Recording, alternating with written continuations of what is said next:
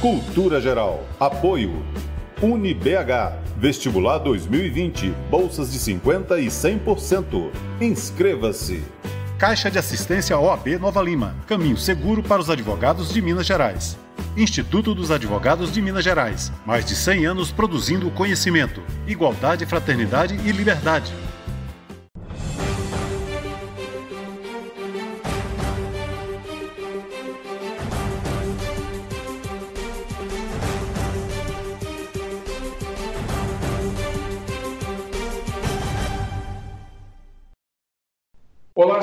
Muito bem-vindos ao Cultura Geral. É sempre um prazer fazer o Cultura Geral aqui na TV Banqueta. Hoje, completando mais cinco anos de programa, né? E a gente fazendo essa semana ilustre, com convidados extremamente importantes para a sociedade brasileira. E hoje a gente está aqui com Ciro Gomes, um andarilho do Brasil, uma pessoa que discute o Brasil de ponta a ponta e hoje também capitaneando aí nas redes sociais é, o seu discurso e também a sua luta pela democracia do Brasil. Ciro, seja muito bem-vindo, é um prazer te receber aqui no Cultura Geral mais uma vez, você que tem um carinho enorme com a gente, todas as vezes que eu te convidei, você esteve com o coração.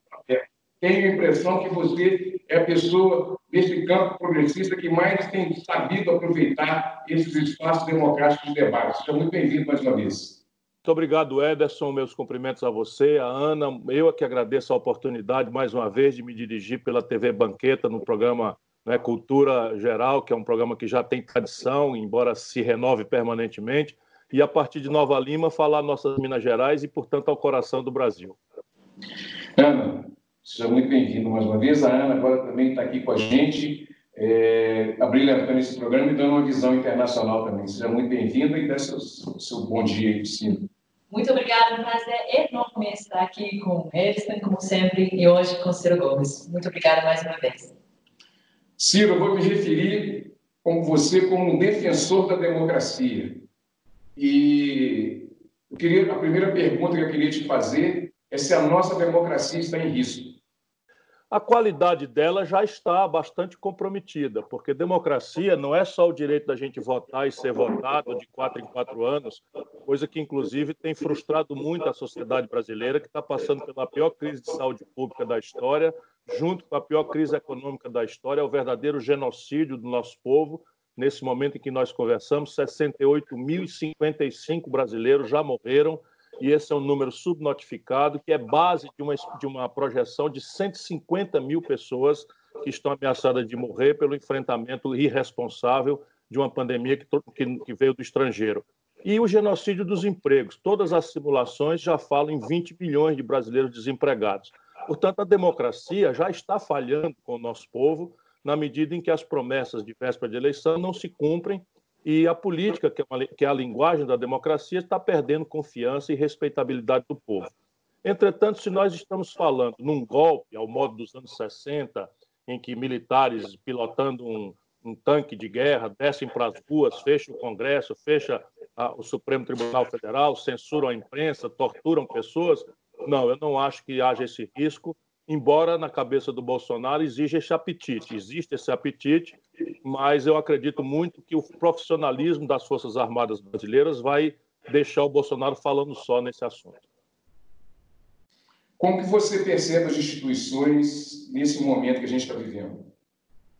Eu acho que elas têm uma operação formal, não é, que é importante que a gente guarde, ou seja, o regular funcionamento do Congresso Nacional, que tem sido capaz de ter agilidade na deliberação dos orçamentos necessários para o enfrentamento da pandemia, não tem sido eficaz na questão do enfrentamento da economia. Até hoje, a legislação aprovada para o crédito não está chegando na micro e pequena empresa brasileiras, que estão quebrando de forma absolutamente irresponsável.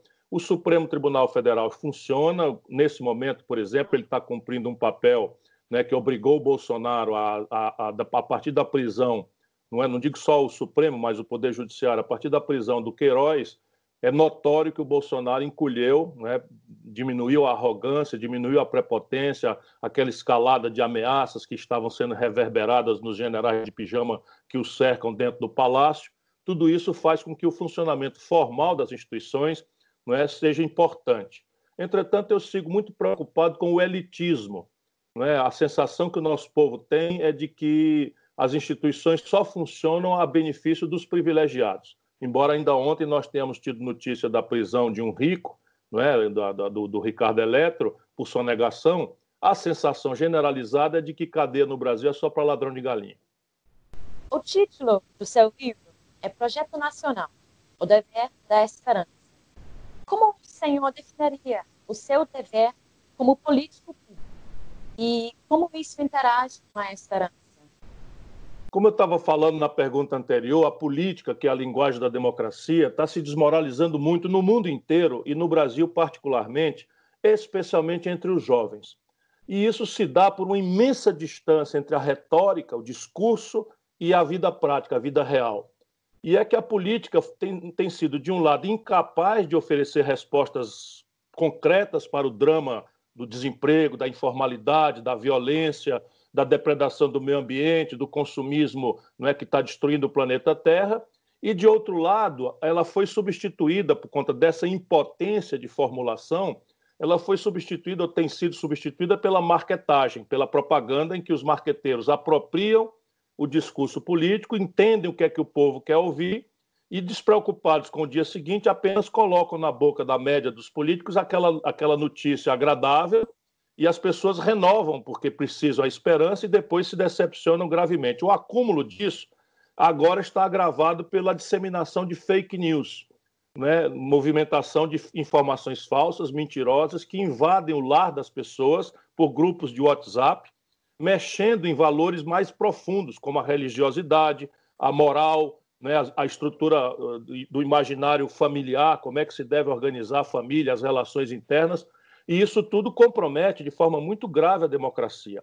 Eu tenho sustentado que só três questões muito envolvidas uma na outra podem nos salvar disso.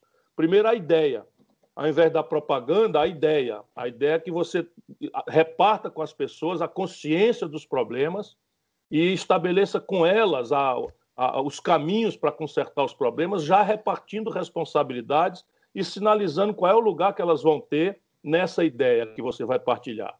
Segundo a ideia, sem exemplo, cai no vazio da inconfiabilidade retórica que eu estava falando. Portanto, cada ideia tem que vir acompanhada de exemplos. E o mais grave exemplo é na questão moral. Não adianta nada eu falar mal da corrupção dos outros se eu não der exemplo eu próprio. E num largo espectro de ética, muito mais do que não roubar, é também o comportamento ético, o respeito aos códigos de convivência de cidadania que estão rasgados no Brasil e em boa parte do mundo. E terceiro, militância. Não adianta nada você ficar com essa boa ideia e com seus bons exemplos confinados na sua biblioteca. É preciso sair e tentar contaminar as pessoas, aprender com elas, ouvi-las, aperfeiçoar a ideia com a audiência da, da sabedoria popular. Ciro, por que, que as massas não vão para as ruas?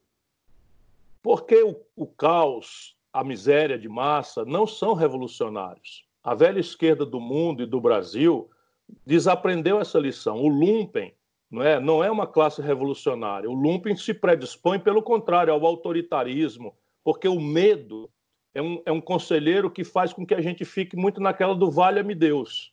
Não é? A crença de que lutar supõe a crença na possibilidade de vitória. Então você, por regra, você não sai para a luta se você, pelo menos no seu, na sua intimidade, você não acredita na vitória. E hoje o povo brasileiro está se sentindo esmagado, humilhado. Não é brinquedo, meu caro Ederson. O Brasil, pela primeira vez na história, tem mais da metade da sua população sem um emprego formal.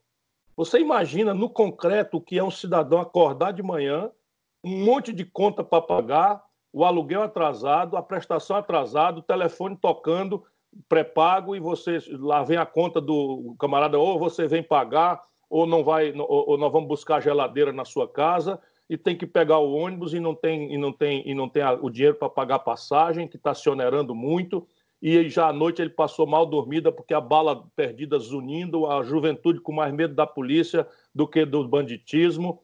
Enfim, as, as mulheres maltratadas nos postos de saúde, obrigadas a ir para a rua lutar para levar alguma coisa para casa sem ter com quem deixar os filhos. Olha, para quem não tem uma pedra no lugar do coração, a crise que esmaga hoje a família brasileira é mais do que desestimulante da luta, ela é humilhante. Por isso que o papel da militância, do exemplo, hoje fazem parte de uma, de uma coisa indeclinável. E no caso brasileiro, a sensação é de que nós perdemos. O povo acha, por exemplo, o trabalhador brasileiro está vendo destruídos os seus direitos, não é? A própria, a própria reforma trabalhista aconteceu sem uma vitrine ser quebrada. Por quê? Porque ninguém acredita na possibilidade de vitória. E as elites estão aproveitando. Se você tem 108 milhões de pessoas desesperadas precisando de uma vaga, a exigência selvagem é que você venda o seu trabalho sem qualquer direito, sem qualquer coisa, ou então o outro da fila vai, vai vender. Isso é o que nós precisamos fazer é, acontecer, mudar no Brasil. Ao longo do seu livro, o senhor também se mostrou particularmente preocupado com o surgimento de novas formas de desigualdade, especialmente no âmbito de conhecimento e tecnologia. Você poderia falar um pouco mais sobre esse fenômeno? Olha, Ana, já já nós vamos fazer a licitação do 5G. O 5G é uma internet de altíssima velocidade, quase instantânea. O que quer dizer o seguinte, que todos os procedimentos humanos repetíveis eles serão substituídos muito mais cedo do que mais tarde por algoritmos e máquinas e robôs. São coisas práticas. Por exemplo, um ônibus não vai mais precisar de motorista nem trocador. Porque com a internet das coisas, o ônibus vai poder ser mexido automaticamente pela internet, dado que a internet 5G tira aquele ping, aquela velocidade que hoje ainda faz inseguro e precisa do motorista para ver um, um pedestre passando e frear urgente. Com a internet das coisas, não tem mais isso. Um médico vai ser desnecessário. Olha o que, que eu estou dizendo. Porque ele vai ser substituído por uma máquina em que você entra na máquina, ela faz o PET scan, ela faz a ecografia, ou ela faz a, o raio-x, e um algoritmo montado lá no Massachusetts General Hospital ou no Imperial College em Londres vão fazer o diagnóstico perfeito e estabelecer a prescrição do que, que vai fazer e até a cirurgia por, por, por telemedicina será feita por robôs. Então, é uma revolução que vai simplesmente extinguir a noção de trabalho como o conhecemos desde a Revolução Industrial acontecida lá na sua Inglaterra, ali no, no século XIX. E o Brasil é um país que está simplesmente retrocedendo em matéria de maturidade tecnológica. Só para vocês terem uma ideia, o, o aço plano é um semi-elaborado que, cuja tecnologia o Brasil domina desde os anos 50. Pois bem, a China já compromete 20% do mercado de aços planos brasileiros por peculiaridades de produtividade em que o aço feito com minério de ferro saído do interior de Minas Gerais de trem chega num porto caro, entra no navio, roda o mundo, passa pelo Canal do Panamá e vai transformado em aço na China, que volta no navio, passa pelo Canal do Panamá, chega num porto e entra em Minas Gerais para a indústria é, é, é, automobilística mais barato do que, do que a, a Açominas consegue produzir.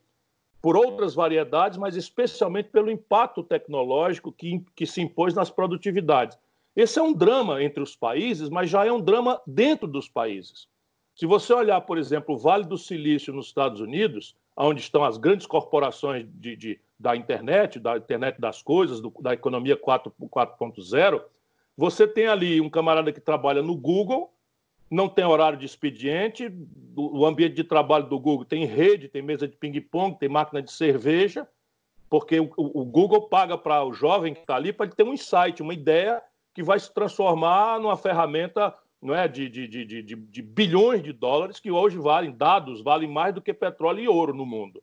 E aí, quando ele desce, que ele vai comer um sanduíche, ele, ele, ele vai ser servido por um mexicano que está a 30 metros de onde ele trabalha, e esse mexicano é um migrante que está trabalhando de forma semi-escrava.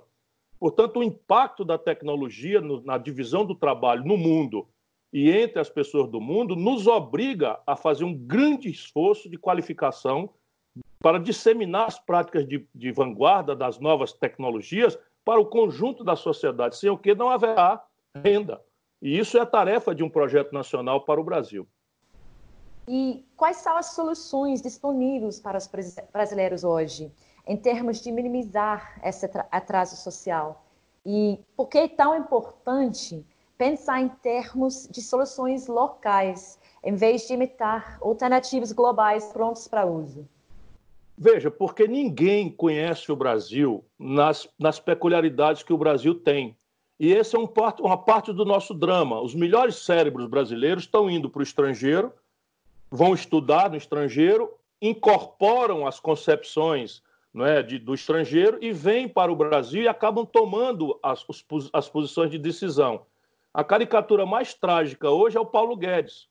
Paulo Guedes não conhece o Brasil. Paulo Guedes não sabe o que é o Vale do Jequitinhonha, o que é o Vale do Mucuri. Se a gente falar isso para ele, ele pensa que são algumas planícies de Marte, porque ele não sabe o que é o Brasil, não conhece o Brasil. E vem direto de Chicago, para de ler, entra para uma cúpula ganhadora de dinheiro na margem da lei, especulando, e em seguida agora está comandando a economia do país, sem entender absolutamente nada do, do, do, que, do que entende. Então, veja, por que, que é importante o Brasil? Para o mal é que, para nós, isso, essas grandes dificuldades nos apanham não é, de forma absolutamente fragilizada. Mais da metade da economia brasileira na informalidade.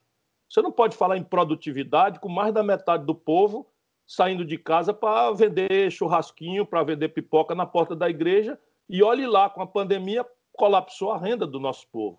Enquanto as novas práticas que pagam grandes salários, que, que arrecadam renda, falam aí no Google, falam no Facebook, falam na Microsoft, falam na Apple, que são empresas que nasceram a partir de ideias inovadoras sem dinheiro.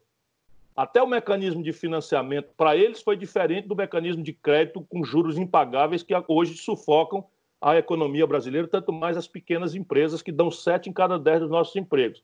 Mas isso também traz uma oportunidade, Ana, para nós brasileiros, que, por exemplo, a Europa não tem mais. O Brasil tem uma, uma agenda não executada do século XIX, uma agenda não executada do século XX e agora temos a agenda do século XXI. Mas isso são oportunidades. Vamos lá, agenda do século XIX, reforma agrária. Então, o Brasil tem o maior estoque de terras agricultáveis do mundo e ainda tem conflito por terra, porque o governo brasileiro não foi capaz até agora de fazer aquilo que a Europa fez no século XVII, no século XVIII, e que os americanos fizeram no século XVII, no século XVIII, e que os japoneses fizeram na sequência da Segunda Guerra Mundial, que é o acesso à terra para quem nela deseja e seja capaz de trabalhar. Só que não é dar um pedaço de terra e jogar o cidadão lá dentro. É preciso agora vir com tecnicalidade, é preciso vir com assistência técnica, com acesso a crédito, canais de comercialização, ganho de escala por modos associativos de exploração da propriedade, coisas que nós temos que imaginar e que o mercado sozinho não sabe fazer. Mas nós temos uma agenda do século XX extraordinária. Por exemplo, metade dos domicílios brasileiros, em plena terceira década do século XXI, não tem saneamento básico. Então a gente, olha, vamos enfrentar a pandemia, faça o isolamento social. Isso parece até cruel, porque eles não sabem que no Brasil você tem pelo menos 14 milhões de famílias morando em favelas, em habitações que têm 60 metros quadrados, onde moram 4, 5 pessoas e metade dos domicílios não tem saneamento, ou seja, não tem água para lavar as mãos. Isso é uma oportunidade de ouro que o Brasil tem, porque é um emprego tradicional que a Europa já não vai mais poder achar em construção civil. Né? O Brasil tem uma agenda do século XX na questão industrial. Todos os insumos para a saúde pública brasileira, esse meu livro descrevia isso já antes da pandemia, agora ficou caricato. Nós estamos importando do estrangeiro. Imagina, máscara, touca, bata, luva. O Brasil não sabe fazer isso? Que isso? Não é? O governo compra 17 bilhões de dólares gerando emprego lá fora. Por quê? Porque nós não temos governo. Os governos brasileiros vivem de ciclos populistas de expandir o consumo baseado em coisas que vão quebrar o Brasil dali dois, três anos na frente. E isso aconteceu quando alvoreceu o ano 80, a indústria brasileira era maior do que a indústria da China, da Malásia, de Singapura, do Vietnã, que eram os chamados tigres asiáticos, todos juntos ainda sobrava. Hoje a China é 16 vezes maior do que o Brasil, em seu ponto de vista industrial. Por quê? Se o tempo é o mesmo, os desafios globais são os mesmos, os desafios tecnológicos, o Brasil estava na frente deles. Né? Um terço do PIB brasileiro, da nossa riqueza, era industrial em 1980. Hoje caiu para 10%. E é completamente ilusória a ideia de que nós vamos alimentar 208 milhões de pessoas que têm aspirações de consumo modernas. Todo mundo quer ter o meu diagnóstico moderno, quer ter o tablet moderno, quer ter o celular moderno, quer, quer falar na internet. É justo isso? Quer ter o remédio de última geração, quer andar num carro não é, minimamente seguro, com, com mecatrônica evoluída, com informática embarcada de sofisticada? Pois bem, No Brasil, na, na, na, nossa questão, nós estamos alimentando no povo a ilusão de que nós vamos pagar esse modo moderno, sofisticado de vida com produtos tradicionais: milho, soja, é, é, é, é boi, bode, frango, minério de ferro in natura e petróleo. Essa conta ela não fecha. Quando esses preços melhoram lá fora, a gente tem um confortozinho, foi o que aconteceu no período Lula. E aí manda todo mundo para o consumo, para o crediário. Resultado, esses preços caem, o Brasil quebra, e o crediário que subiu virou quase 70 milhões de pessoas humilhadas com o nome no SPC, não é? E, e, e o desemprego, que era 4% na hora na farra do consumo, agora está em, em, em 20 milhões de brasileiros daqui para daqui dezembro. Ciro, numa sociedade em que 110 milhões de pessoas vivem com 400 reais, como que a gente pode trazer uma realidade de evolução social uma sociedade tão perversa como a nossa? Você tem duas coisas para fazer. Uma é fazer o país voltar a crescer. Por quê? É muito simples de entender. Se eu tenho 100 milhões, 110 milhões de pessoas na vida precarizada que nós temos, se eu quero melhorar a vida delas e o país não está crescendo, eu tenho que tirar isso que eu quero dar para elas de alguém. Em ambiente de não crescimento, isso tende a ser um conflito muito sangrento sangrento mesmo, literalmente. No mundo, quando você quis fazer distribuição de renda é, sem a, a, a, economia estar em expansão, houve grandes convulsões. O experimento stalinista na União Soviética é um bastante cruel. Morreram mais de 10 milhões de pessoas. Né? O Mao Tse Tung na China também quis fazer de cima para baixo, empurrou um monte de classe média, antiga classe média chinesa, para o campo e na tal revolução cultural morreram muitas pessoas. Portanto, fazer crescer a economia é um imperativo e, e ao contrário do que domina a política brasileira há 25, 30 anos, crescer a economia é muito consequência de arranjos institucionais que a política pode fazer ou não faz. Então você veja, a grande depressão americana de 29 foi enfrentada com um negócio chamado New Deal. E o Roosevelt, quando lançou o New Deal, que era um grande plano em que o Estado ia até se endividar, ia gastar mais do que podia, para tirar a economia da estagnação econômica e fazê-la voltar a crescer. Nem é o caso brasileiro nesse momento. Nós já temos uma condição melhor do que a América naquela data, embora a pandemia e o desastre com que o Bolsonaro o Paulo Guedes estão tangendo a nossa situação, é uma tragédia que está me assustando pela primeira vez na minha vida. Eles estão levando o Brasil a um quadro de insolvência que vai dar muito trabalho de corrigir. Se vocês quiserem, eu tenho uns números assustadores que a grande mídia não está demonstrando para a gente evidenciar o que eu estou falando. Mas no caso brasileiro, nós temos margem para voltar a crescer com algumas providências que a política pode fazer, não é? E aí eu tenho também aí nesse livro as sugestões de como fazer, é, é, mas só crescer não adianta. Quando eu falo do New Deal, o Roosevelt citou Getúlio Vargas, porque nós temos no próprio Brasil exemplo. Então, em 1930, o Brasil era uma grande fazenda de café, de, de gado, e da política do café com leite e tal. E houve uma revolução no Brasil, ou seja, a política insurgiu-se e nós introduzimos a ideia do nacional desenvolvimentismo, que foi a experiência mais impressionante da história do capitalismo mundial. Portanto, o Brasil não tem defeito genético. Entre 1930, Ederson, Ana, e 1980, o Brasil cresceu 6,25% ao ano, 50 anos seguidos nós multiplicamos no século XX por 100 a riqueza brasileira. Sabe quantos países do mundo têm essa história? Nenhum. O chão é o mesmo. Generoso, pródigo, cheio de minerais, de riquezas de petróleo, de, de terras agricultáveis, de água potável, de biodiversidade. O povo é o mesmo.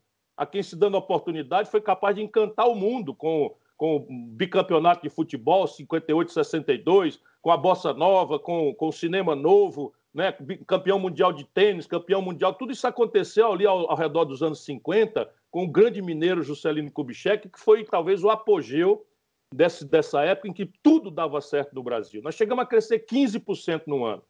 E aí, de repente, nos anos 80, tudo muda. Ainda na ditadura, o Brasil que crescia 6,25% durante meio século, todo ano, por média, ou seja, a riqueza expandindo, você podia melhorar a vida das pessoas. Tinha de dizer de onde é que vinha o recurso para melhorar a vida. De repente, o Brasil, do ano 80 até o ano 2010, cai para 2% o crescimento. 2,2%. E do ano 2010 para o ano 2020, cai para zero. Ainda antes do, do, do, trágico número desse ano de 2020, que vai ser a queda pior da história do Brasil. A pior queda tinha sido com o PT, 3,2% no ano 15, 3,5% no ano 16, acumulado dá quase 7% em dois anos. Com o Bolsonaro, nós vamos cair 9% no único ano. Parte disso é a pandemia, mas o Brasil vai perder a economia o dobro da média mundial. As pessoas verem que aqui tem um problema, que é a queda da pandemia, e o coice, que é o desgoverno absoluto. Então, se o país não cresce, é muito improvável que você vá conseguir distribuir renda, porque o conflito político apanha assim: o povo, como eu descrevi para você, machucado, vulnerável, pedindo, pelo amor de Deus, uma oportunidade para trabalhar, para levar um bocado de comer para o filho em casa, e a elite que sabe o que vai perder, jogando bruto. Jogando bruto no controle pelo lobby, do, pelos grupos de pressão da operação das instituições. E essa tragédia política, que é o povo a quem interessa essa mudança, está fragilizado, e a elite a, a quem não interessa essa mudança está ativa, organizada, controla os meios de mídia nacional, etc, etc. Você vê aquela reunião do dia 22 de abril, aquela esculhambação, a, a, todas as grandes TVs comerciais mostraram o presidente falando mil palavrões, os ministros dizendo aquelas loucuras e tal, mas ninguém viu as loucuras que o Guedes falou. Por quê? Porque o Guedes é o queridinho das forças poderosas do dinheiro. Então, esse foi tirado da reunião virtualmente, toda a esculhambação ficou nos outros. O Guedes defendeu prostituição, o Guedes defendeu com palavrão a entrega do Banco do Brasil ao Bank of America dos Estados Unidos. O Guedes defendeu, enfim, mil loucuras, falou palavrões e ninguém viu isso na TV, nas TVs. Por quê? Porque o Guedes está lá fazendo o serviço sujo né, de perseguir os humildes, a classe média e privilegiar os ricos. E esse é o grande desafio político brasileiro.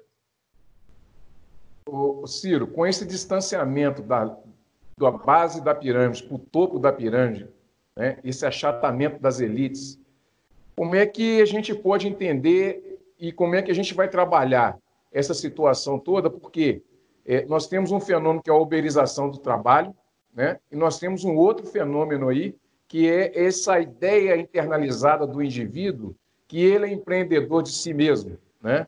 que ele é, é colaborador, não é trabalhador. Então, as palavras têm um significado e um significante né? muito importante. Você trabalha muito bem isso, e, e tanto nas suas falas, as coisas que eu leio de você. Como é que você entende tudo isso e como é que a gente trabalha isso para a gente criar um ambiente, um ambiente melhor né, do que a gente está vivendo? Parte disso é o contexto macroeconômico, parte da solução é o contexto macroeconômico, a outra parte é regulatória. Então, deixa eu lhe dizer: o país mais competitivo do mundo é a Alemanha. A Alemanha é o país mais competitivo do mundo, é a indústria mais agressivamente capaz de competir e esmagar a competição no mundo por adensamento tecnológico sofisticado, por ganhos de produtividade impressionantes, por uma jornada intensiva de trabalho que é cultural entre eles. Eles vivem se queixando dos espanhóis na região do euro, porque os espanhóis têm uma tradição de siesta, de dormir um pouquinho depois do almoço, enfim, e eles são ali. Pois bem, não por acaso, o maior custo por hora trabalhada do mundo é o alemão. Ou seja, a Alemanha prova claramente que não é aviltando salários que você consegue ser competitivo. E aí eles diziam, não, mas a China e tal. Pois bem, eu quero informar a elite brasileira que o custo por hora trabalhada na China passou o Brasil.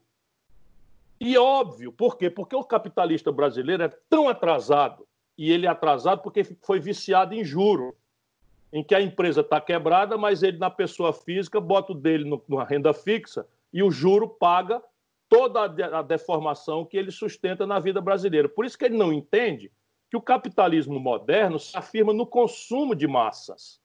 E o consumo de massas se afirma na renda. Só no Brasil é que a elite destrói a renda do povo e depois não entende por que, que nós estamos destruindo as nossas indústrias e o comércio está fechando que nem mosca naquela, naquelas máquinas de churrascaria de beira de estrada, né, que queima as mosquinhas ali quando, quando chega perto da luz. Compreende? Porque você não tem, com, com 100 milhões de pessoas ganhando 413 reais de, de renda por cabeça, isso antes da pandemia, está piorando. As pessoas só têm para consumir o básico, a comida. Aí quando você vai olhar os setores econômicos, o único setor que está mais ou menos se aguentando é o setor que vende comida. e o outro que vende remédio, que o nosso povo também está adoecendo por essa mesma razão. O resto, meu irmão, vestuário caiu 40%, é, eletroeletrônico caiu 40%, tá tudo por quê? Porque não tem quem compre. E aí você tem, mas e o crediário? O crediário é que a tragédia é grande. Quando a pandemia começou, eu vivo falando isso porque não tem saída se a gente não ajudar o nosso povo a tirar o nome do SPC. E agora fica muito flagrante que eles, eles debocharam, desmoralizaram a ideia quando eu apresentei na campanha, porque isso é a nova escravidão. E sabe quanto a gente precisava para fazer o giro e restaurar o crédito via, via financiamento? Não era dar dinheiro para ninguém. Precisaria de 24 bilhões de reais. Só para você ter uma ideia, a Caixa Econômica pegou 75 bilhões de reais do governo agora, no Guedes, para comprar carteira podre de financiamentos micado dos bancos privados. Isso mesmo que vocês estão ouvindo. O Banco Santander, o Banco Itaú emprestou aí para a negada comprar carro, e a turma foi lá e comprou o carro, não deu conta de pagar a prestação, os juízes não estão dando a reintegração de posse porque acham que é força maior por causa da pandemia, e estão corretos os juízes, aí micou a carteira. Sabe o que, que eles fizeram? Se desse lucro, era deles. Deu prejuízo, está dando prejuízo, não vão receber, a Caixa Econômica está comprando. Pelo valor de face tudo molecagem. Três vezes o dinheiro que a gente precisava fazer para limpar o nome de 63 milhões e 700 mil brasileiros do SPC. A minha proposta que foi desmoralizada como se fosse um Papai Noel mentiroso, que fosse. A gente faz isso aqui todo mês, aqui em Fortaleza, com o nosso PROCON, todo mês a gente faz, porque a gente pega o cidadão devendo R$ 2.500 e conseguimos derrubar essa prestação para 250. A prestação não, o valor. Por quê? Porque 90% desse, desse valor que eles estão cobrando do povo é molecagem, diante de um consumidor desprotegido. É molecagem de juro, multa, juro sobre juro, taxa de permanência, enfim. Anteontem, eu perguntei a GC Souza se havia uma diferença entre soberania e nacionalismo. E se tiver, como nós podemos distingui-los de um patriotismo cego? Eu estaria interessada em ouvir o senhor, o que o senhor acha desse ponto também. Essa é uma pergunta muito sensível, muito, muito mesmo, porque é, o, o, tanto a, questão do nacionalismo quanto a questão do patriotismo e da soberania, elas estão sendo muito mal versadas, muito manipuladas pela extrema-direita europeia e norte-americana. Por quê? Porque com a estagnação econômica na Europa, especialmente, a partir do colapso da crise de 2008, a Europa não conseguiu se reestruturar e está crescendo muito vegetativamente, muito pouco. E pela, pela, pela descolonização relativamente recente, né? Argélia, Tunísia, Líbia, é, enfim, e, e, e, pelas guerras das quais a Europa participa em aliança na OTAN com os norte-americanos, você tem uma onda migratória. Então, esse encontro grave de estagnação econômica, de novo, né, em que o jovem espanhol emerge para o mercado de trabalho e vai encontrar um migrante desesperado disposto a vender seu trabalho bem mais barato e também estressando os serviços de saúde, por exemplo, na Inglaterra, no Reino Unido, né, um serviço de saúde estressado pelos migrantes, os, os alemães, a Suécia tem 10% da população sueca hoje são migrantes. Então você tem a direita utilizando esse estresse eh, socioeconômico causado pela estagnação econômica mais a migração, a manipulação desses hipernacionalismos xenófobos que são de serem denunciados. Porém, do, da perspectiva de um país como o Brasil, são, estes são valores que nós precisamos recuperar, não para nos isolarmos da comunidade internacional, mas ao contrário, para guiarmos a nossa inserção na comunidade internacional de maneira a subordinar nossa, nossa energia de integração com o mundo em nome de uma ordem internacional assentada no direito e não na violência, assentada na paz, na solução pacífica dos conflitos e, e não na violência, na prepotência unilateral, seja de quem for, né? nós precisamos afirmar um projeto nacional. E o projeto nacional tem o objetivo daquilo que o Ederson estava me cobrando, de, de, de promover bem-estar social. Só existe bem-estar social, como eu tento demonstrar, com desenvolvimento. E o desenvolvimento, ele não é uma coisa que a gente consiga passivamente na comunidade internacional. E não é por paranoia imperialista, como certa esquerda pouco lida fica às vezes como um fetiche agitando. É não, é a velha lei da concorrência. Tudo que o Brasil passar a produzir aqui, ele vai deixar de importar da acolá. E tudo que o Brasil exportar para acolá, ele vai deslocar mercados e competidores que já estão acolá. Só para você terem algum, alguns exemplos. Quando eu fui governador do Ceará, entre 90 e 94, eu decidi industrializar o Ceará por alguns caminhos que eu estudei. Um deles, obviamente, era calçados, porque era uma atividade intensiva de mão de obra que não pedia uma qualificação tão sofisticada e que estava em crise. Pois bem, quando eu fiz os estudos, o Brasil dominava 60% do mercado de calçados populares da Europa. Ou seja, se você andasse na rua, em Londres, em Paris ou, ou, ou em Munique, quando você olhasse para o chão, de cada seis pessoas que passassem, de cada dez pessoas, seis estariam calçando um calçado feito no Brasil. Pois bem, hoje isso caiu para 15%. A China tomou esse mercado completo. Né? E o Brasil não viu. As autoridades, a liderança política brasileira não quis ver. Portanto, trata-se, e quando você entrar na questão da tecnologia, aí leis de propriedade intelectual extremamente draconianas que nos foram impostas com, com a vassalagem dos políticos brasileiros, né, fazem com que a gente pague royalty por patente vencida. E, por exemplo, no Complexo Industrial da Saúde, 80% das patentes que a gente está pagando estão vencidas. E você simplesmente podia copiar, colar, mas isso dá traumas, dá conflitos.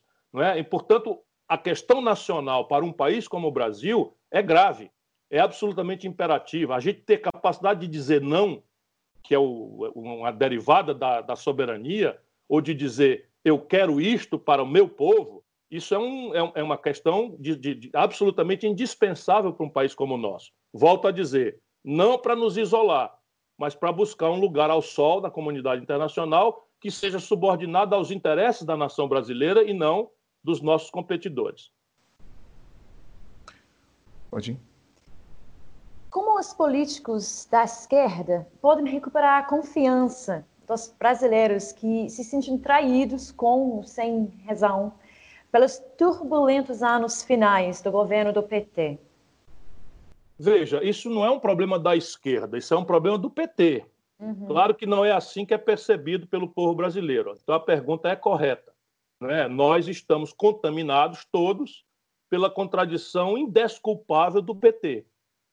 Por quê? E aí é uma coisa prática, não é uma questão de agressividade, nem, nem de para olhar para trás, para chicotear as costas, de castigar ninguém. É para que a gente se reconcilie, como está na sua pergunta, com o nosso povo.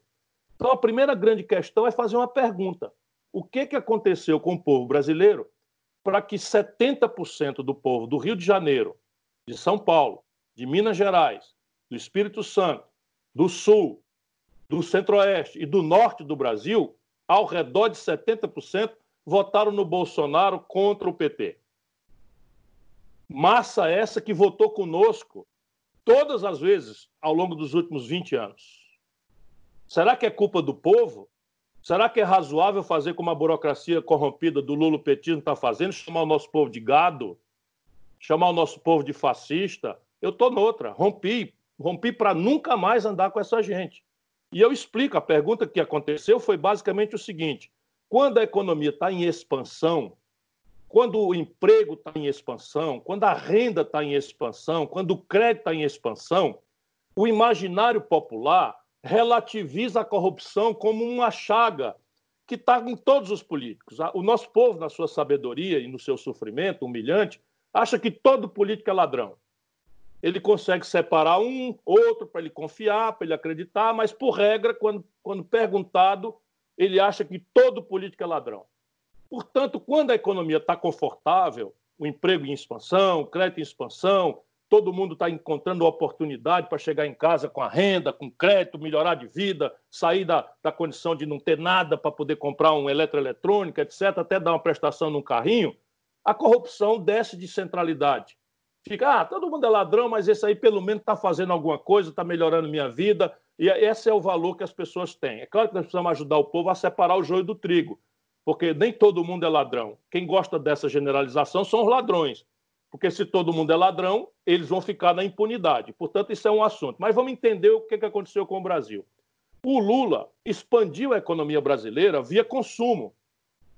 O salário mínimo que era equivalente a poder de compra a 100 dólares, subiu para 320 dólares a poder de compra. Isso não é brincadeira. O crédito, que era 15% do PIB, subiu para 55% do PIB. A massa foi ao crédito, ao crediário. Crédito consignado, crédito para o Pronaf, crédito para a agricultura familiar, crédito no Minha Casa Minha Vida, crédito para, para, para o, né, o Ricardo Eletro, Magazine Luiza. O, crédito explodiu de 15% para 55% do PIB.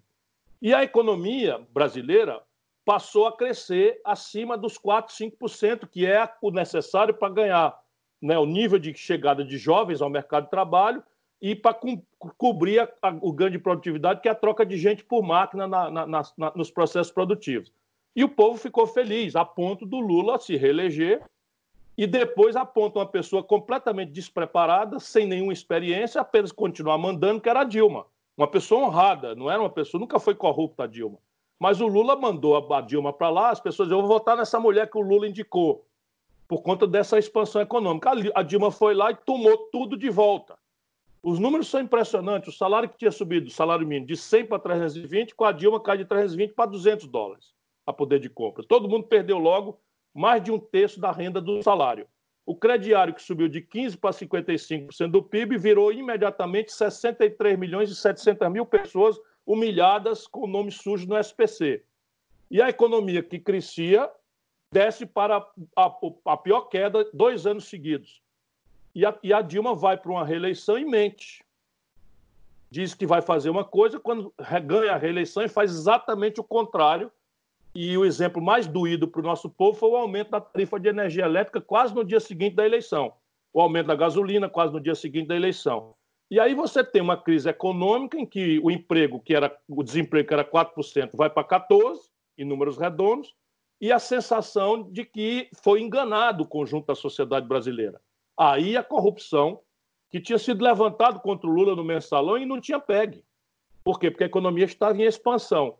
Mas o mesmo PT que deu foi o mesmo PT que enganou, mentiu e, e, e, e aprofundou a maior crise econômica da história do Brasil. Aí a corrupção vem e o cidadão desempregado, humilhado com o nome sujo no SPC, desesperado porque perdeu a renda, chega em casa, liga a televisão e dando a notícia de roubalheira na Petrobras, de roubalheira não sei aonde, e pedalinho no, no, no sítio de Atibaia, e, e, e, e, um triplex que foi desenhado como se fosse uma coisa não é, extremamente representativa do luxo, do privilégio, da mistificação, e de repente a turma descobre que o Lula tem 12 milhões de reais bloqueados com a ordem do coisa, e as televisões fazendo o Sérgio Moro virar o novo, daí o desastre foi esse. Se a gente não entender isso, a gente não vai se reconciliar com o povo brasileiro. E o lulopetismo corrupto não quer que as pessoas entendam isso. Para eles, tudo foi uma grande manipulação, como se o Palocci não fosse o braço direito do Lula. Caramba, o Palocci devolveu 100 milhões de reais Palocci é fundador do PT, foi ministro da Fazenda do Lula ministro da Casa Civil da Dilma. Depois de mil falcatruas, devolveu 100 milhões de reais. E o povo sabe disso. E o Lula ficou poderoso demais, vaidoso demais, prepotente demais, se corrompeu. Essa é a tragédia brasileira. Portanto, agora, essa burocracia, não o PT como um todo, mas essa burocracia lulopetista, fanática, corrompida, virou parte do problema. Ou a gente entende isso ou não tem saída. A outra grande questão é propor concretamente o que é que nós pretendemos botar no lugar para resolver o problema do Brasil. E aí, de novo, essa burocracia lulopetista tem um problema. Depois de 14 anos, nós temos a pior distribuição de renda do planeta Terra. Nós temos o pior sistema tributário do mundo. Só cobra imposto o Brasil de pobre classe média. Os ricos no Brasil não pagam imposto. Só para você ter uma ideia, só o Brasil e a pequena Estônia não cobram imposto sobre lucros e dividendos empresariais. Até o Paulo Guedes está falando nisso. E o lulopetismo simplesmente beijou a cruz, ficou do lado do baronato, distribuindo né, os benefícios dos preços artificialmente altos dos produtos brasileiros lá fora, 20% para o povo pobre e 80% para os banqueiros que nunca ganharam tanto dinheiro na vida. Na mão do PT, o Brasil concentrou na mão de cinco bancos, Ana, cinco bancos, 85% de todas as transações financeiras. Só para você ter uma ideia, no Reino Unido ou nos Estados Unidos tem mais de 5 mil bancos competindo pelo, pelo, pelo. E a competição entre bancos é juro mais baixo, tarifa mais baixa. No Brasil, eles sentam, cinco, cinco pessoas, jantam em São Paulo e combinam o juro mais alto do mundo há 30 anos, com o apoio do PT. Portanto, agora ou a gente vira essa página, e, e aí a política radicalizou. é o bolsonarismo fanático e o lulopetismo fanático. Os dois se agredindo, daqui a pouco gente vai morrer na rua, é, a, pandemia está nos tirando da rua, mas daqui a pouco o povo brasileiro vai para a rua. E lá se vai o conflito violento, porque, para o gosto desses dois grupos no Brasil, essa radicalização adiante e vazia né, é apenas um para garantir o poder do outro. E isso não, o Brasil não aguenta mais. Ciro, Mangabeira Unger, dentro disso tudo que a gente está falando, é, tem uma última entrevista que eu vi dele com Paulo Henrique Amorim, saudoso Paulo Henrique, que é seu amigo também, né? É, nos deixou muita saudade. É, ele fala no livro dele da descolonização do pensamento. A gente está longe disso ainda? Está muito longe, aquilo que eu já mencionei. Essa é a tragédia brasileira. Falta um pensamento autônomo no Brasil. Ele, Mangabeira, é o mais original de todos, e aí ele tem esse, essa questão de ser, desde garoto, estudando nos Estados Unidos, fala com sotaque. Mas ele fica muito aborrecido e ele fala: de, eu falo com sotaque, mas eu não penso com sotaque. Né? Uhum. O brasileiro que ele mais admira é, é, é, é o Zé Bonifácio, que é o, é, o, é, o, é o brasileiro que imaginou o Brasil como uma nação importante do planeta Terra, uma civilização né, para ser respeitada no mundo. E nós aqui estamos lutando para construir um pensamento. E estão surgindo intelectuais mais jovens, por exemplo, eu estou muito bem impressionado com o Silvio Almeida, que é um intelectual que está me impressionando bastante pela capacidade original de pensar é, a grande questão como um todo, mas de fazer um olhar bastante brasileiro sobre essa questão do identitarismo e da identidade do ponto de vista dos negros, mas, mas também ele, ele tem uma compreensão estratégica do Brasil está surgindo. Eu me esforço muito, embora eu seja basicamente um militante da vida pública, mas eu me esforço muito para construir um pensamento, ajudar a construir um pensamento brasileiro. Porque sem isso nós não vamos entender os nossos problemas. Vejam, qual é a lógica no Brasil hoje? A lógica do Brasil é a seguinte: existe o um Manual do Bom Moço Internacional, que é desregulamentar, privatizar, diminuir o Estado, demitir o Estado de qualquer intrusão no domínio econômico, porque, neste caso, o capital estrangeiro vem em socorro do Brasil e vai financiar o nosso desenvolvimento. Esse é o pensamento que está em domínio no Brasil desde o Fernando Henrique. Que o Paulo Guedes é a mesma coisa, o mesmo pensamento, rigorosamente. O Meirelles pensa a mesma coisa, o Paulo Guedes pensa a mesma coisa, o Levi, que a Dilma nomeou para o Ministério da Fazenda, pensa a mesma coisa. E a grande questão, Ederson, isso é que me choca, é que simplesmente não há um precedente internacional sequer, umzinho, onde isso de fato existiu. Ou seja, intoxicação ideológica vendido como ciência boa. Você diz assim, mas tem um país do mundo, pequena Singapura foi assim. Não foi assim. Qual é o país do mundo onde aconteceu? Na África, na Oceania, na Ásia, na Europa, no leste, na Europa do Oeste, na, no, nas Américas. Nenhum país, nenhum sequer. E é isso que está guiando a estratégia brasileira o Paulo Guedes está falando em pleno momento mais dramático de retração de investimento e de aversão a risco ao Brasil, diz que vai fazer três grandes privatizações nos próximos 90 dias. É mais ou menos o seguinte: você tem um quarteirão pegando fogo e os bombeiros estão atacando o quarteirão pegando fogo. E você resolve que a solução para você se livrar do incêndio na sua casinha, que está naquele quarteirão, mas que não pegou fogo ainda, é vender ela. Pode acreditar que eu não estou exagerando.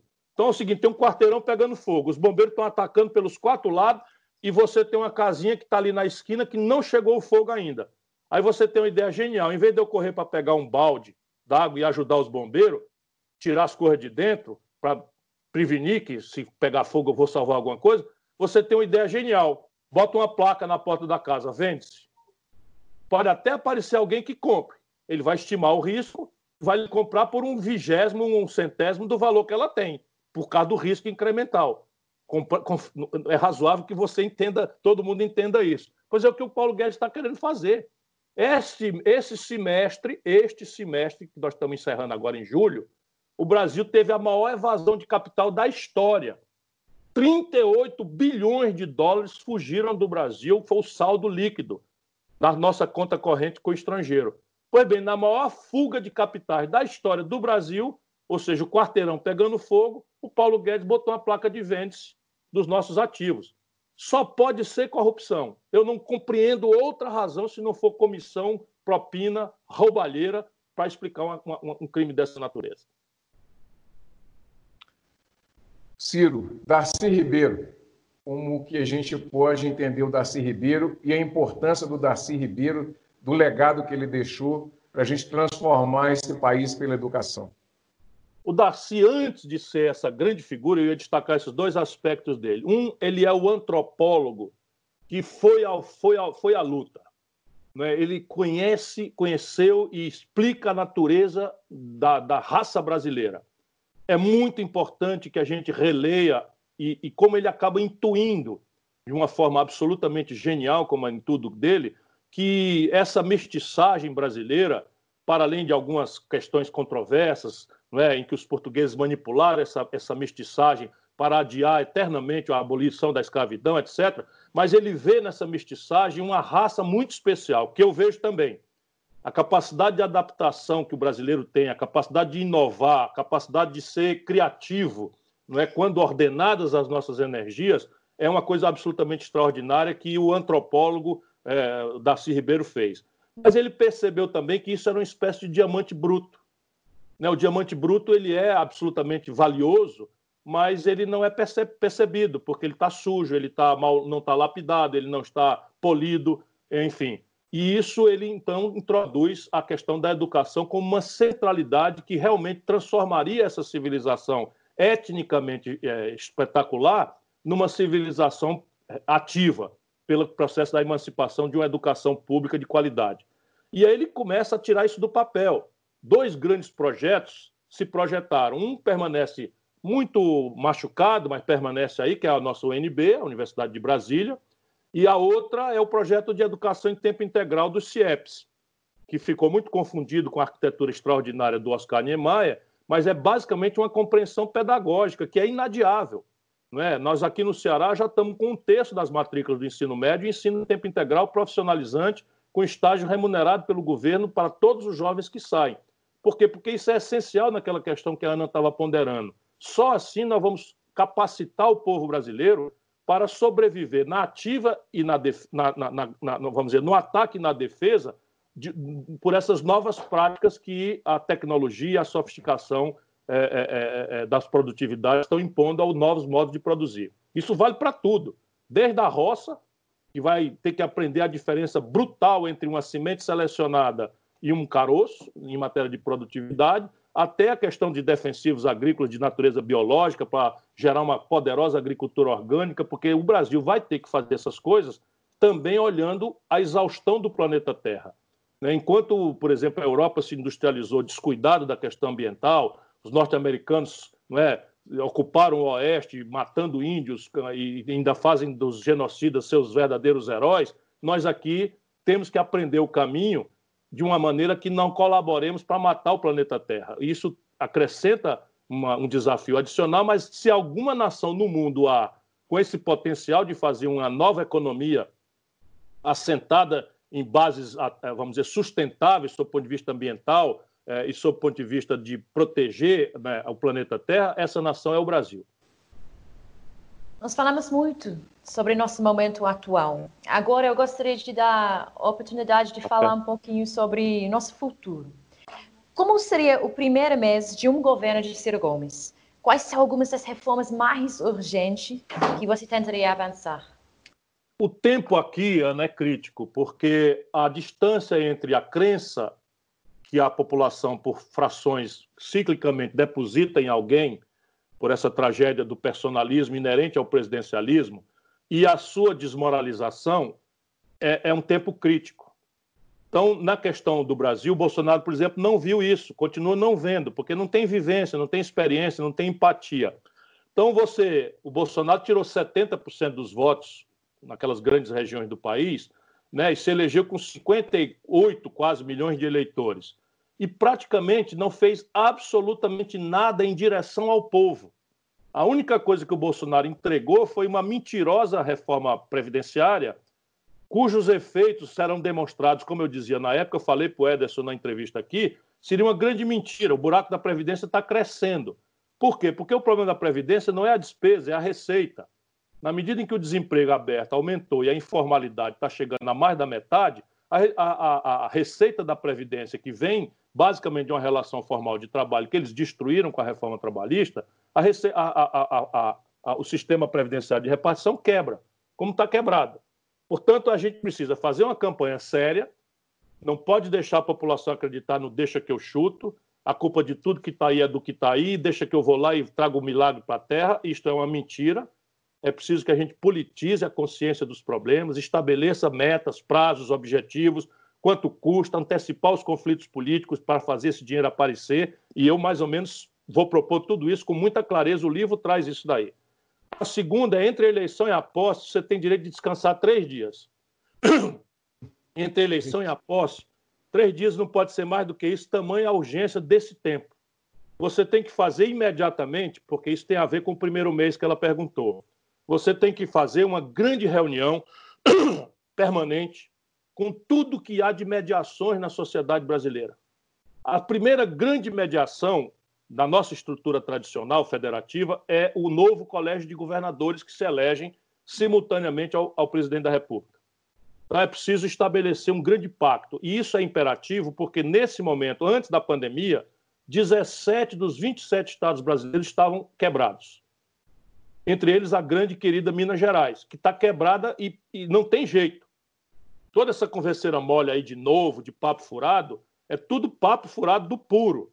Não, é mentira. E assim, se vocês deixarem vender a Copasa e a Codemig e, e, e, e a Semig, vocês vão estar comprometendo agora para talvez o resto do século a sorte de Minas Gerais. Por quê? Porque você tendo esses ativos, você tem como emitir recebíveis sem privatizá-los. Então, por exemplo, eu estudo a Codemig, os direitos minerários que a Codemig tem são aí coisa de um trilhão de reais.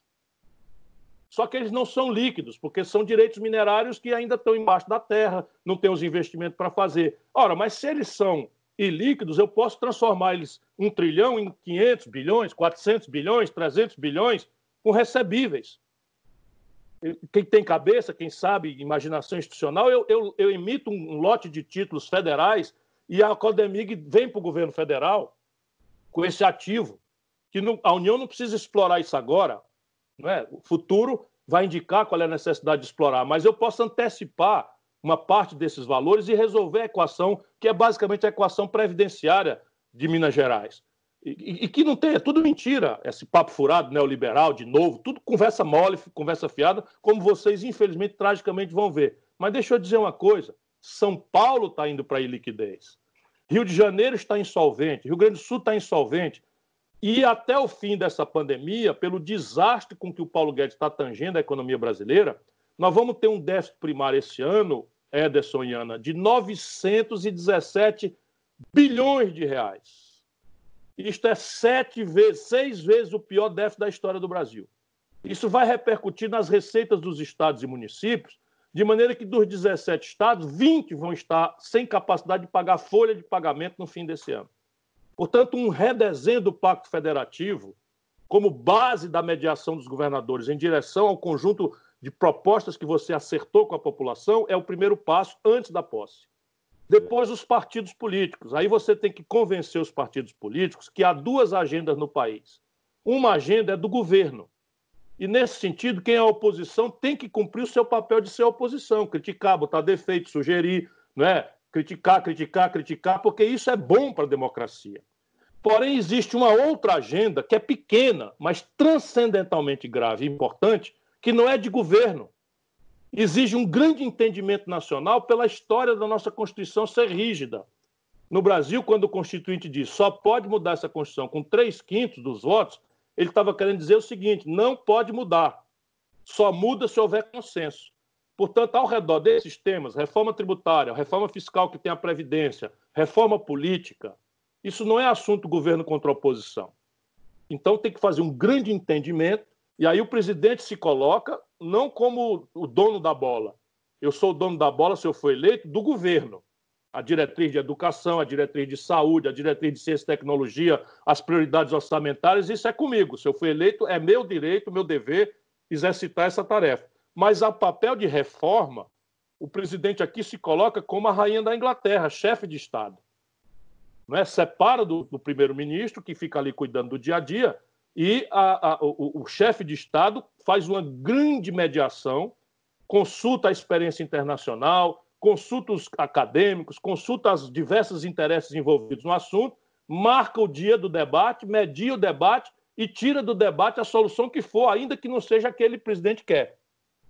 Mas encerra a discussão e, e faz a reforma acontecer por consenso. Isso é o que eu farei no primeiro mês de governo. Ciro, chegamos ao final aí do programa Cultura Geral, não vou tomar muito seu tempo também. Agora, é um prazer. A pauta, você sabe que você, a gente tem um caderno de pauta aqui, que conversar com você é um leque de oportunidades. Né? Eu volto outro Mas, dia, com o maior prazer. Eu queria saber, de, a última colocação que eu queria fazer, e também está embutido nela uma pergunta, esse em caso a democracia esteja em perigo e estiver ameaçada, podemos contar com Ciro Gomes e seu irmão Cid Gomes na trincheira dessa luta? E não vai ser só com reto escavadeira, não. Isso eu já disse, porque nós precisamos dizer com clareza para essa meia dúzia de militares aposentados que estão no palácio, que são golpistas, que nem o Bolsonaro, que é uma decepção para mim. Eu pensava que eles iam moderar o Bolsonaro. Mas é o Bolsonaro que está bossalizando esses cinco, cinco generais que estão com ele dentro do palácio. Eles precisam saber, embora eu queira sempre dizer que a maioria esmagadora das Forças Armadas está noutra. São profissionais, o comandante do Exército é um homem absolutamente qualificado, ele tem, é raro, né? ele tem a tal tríplice coroa, ele foi primeiro de turma, ele tem conhecimento histórico e ele é muito mais lote do que, do que, do que os golpistas né, que atravessaram o samba em 64. O Lote, como sabe, é o homem que garantiu a posse do Juscelino Kubitschek, não é, sendo um general respeitadíssimo, marechal, inclusive porque brilhou em tempos de guerra. Pois bem, mas essa gente aí que tem sonhos golpistas precisa saber que haverá resistência. E quem vai dizer qual é a forma de resistência são eles. Eu já anunciei, acontecendo qualquer movimento que vem em direção a fechar Congresso, a fechar Supremo, a perseguir jornalista, estudante ou artista, eu vou descer para a periferia para ajudar a meninada, a garotada a se organizar e vamos enfrentar essa gente. Muito obrigado, meu querido amigo Ciro Gomes. Foi um prazer trocar essa ideia, bater esse papo.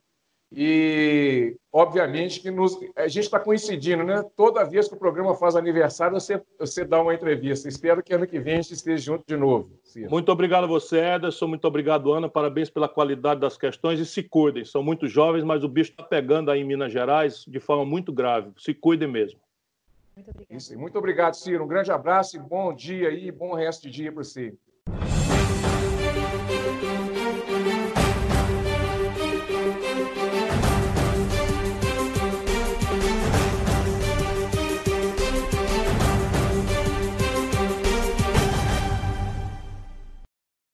Cultura Geral. Apoio. UniBH. Vestibular 2020. Bolsas de 50% e 100%. Inscreva-se. Caixa de Assistência OAB Nova Lima. Caminho seguro para os advogados de Minas Gerais. Instituto dos Advogados de Minas Gerais. Mais de 100 anos produzindo conhecimento, igualdade, fraternidade e liberdade.